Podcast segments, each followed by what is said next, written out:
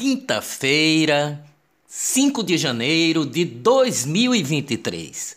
Raquel Lira admite erros pontuais e republica o decreto que obriga servidores estaduais cedidos a se apresentarem em cinco dias ao órgão de origem. Diretores de escola foram poupados. Servidores de estatais cedidos também deverão voltar ou seja, os servidores concursados, como da Compesa, por exemplo, caso cedidos para outro órgão, deverá se reapresentar na estatal. Licença prêmio muda redação, mas efeito prático é o mesmo. Por conta deste decreto, foi suspensa a operação Lei Seca, segundo os funcionários do Detran. Decreto de Raquel afasta irmão e tio de Marília Arraes. Ninguém do governo de Pernambuco chegou a procurar o tribunal nem antes nem depois do decreto, disse o presidente do Tribunal de Contas de Pernambuco, Ranilson Ramos, em entrevista ao blog da Noélia Brito. Petrobras e Ibovespa sobem após o futuro presidente da Petrobras, Jean Paul Prates, descartar a intervenção nos preços dos combustíveis. Apesar de alta de 1%, o Ibovespa não recupera perdas da semana e o dólar encerrou o dia a R$ 5,45. Olá! Eu sou o jornalista Ivan Maurício e estas são as notícias mais importantes do dia. Tudo o que você precisa saber para ficar bem informado em apenas 10 minutos. O grupo Prerrogativas, integrados por juristas, advogados e defensores públicos ativistas de esquerda, pretende acionar a justiça para o ministro da Defesa, José Múcio, obrigar os manifestantes contrários à eleição de Lula a saírem da frente dos quartéis generais do Exército. Fãs choram a morte de Rita de Cássia, considerada uma das maiores compositoras de forró do Brasil. Foram ao todo mais de 500 composições gravadas por bandas e artistas como Mastruz com Leite, Amelinha, Aviões do Forró e Frank Aguiar. Rita de Cássia também gravou 12 álbuns. Corpo de Rita de Cássia foi sepultado ontem em Fortaleza. Economia no Brasil. Inflação da indústria cai 0,54% em novembro, quarta variação negativa do mês. Censura.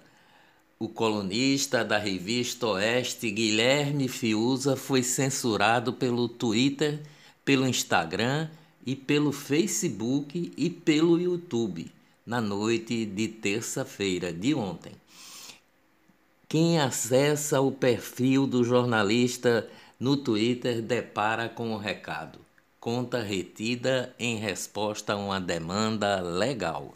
Já no Instagram, informa que esta página não está disponível. A Oeste Fiuza disse que não recebeu notificação judicial.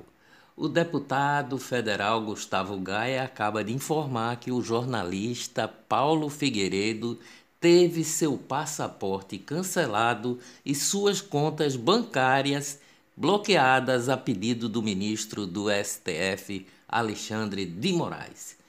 Flávio Dino fala em cooperação internacional para cumprir a extradição do jornalista Alan dos Santos. Ministro da Justiça respondia a pergunta sobre se houve corpo mole por parte do governo anterior sobre a questão. Revogaço. A empresa brasileira de Correios e Telégrafos será retirada do Programa Nacional de desestatização, conforme determinado pelo presidente da República, Luiz Inácio Lula da Silva. O ministro do Trabalho e Emprego, Luiz Marinho, disse que o governo do presidente Luiz Inácio Lula da Silva pretende acabar o saque aniversário do FGTS, o Fundo de Garantia do Tempo de Serviço.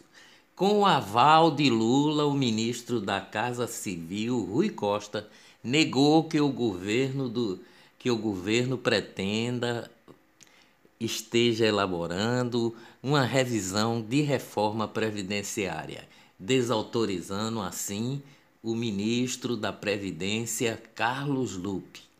Revogação da reforma da Previdência custaria 240 bilhões nos próximos quatro anos, diz o órgão de estudo do Senado. O deputado federal General Girão, do PL do Rio Grande do Norte, protocolou um projeto de decreto legislativo na Câmara dos Deputados para anular o decreto do presidente Lula que suspendeu os registros para aquisição de, e transferência de armas e munições de uso restrito de caçadores, colecionadores e atiradores, os CACs. Posse.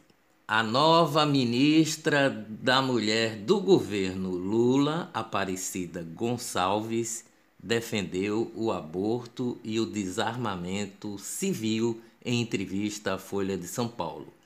O ministro do Desenvolvimento Social, Wellington Dias, disse que o governo federal estuda anistiar quem tem dívidas de empréstimos consignados no Auxílio Brasil. De acordo com o petista, a ideia faz parte de um amplo programa de renegociação das dívidas que o governo quer lançar.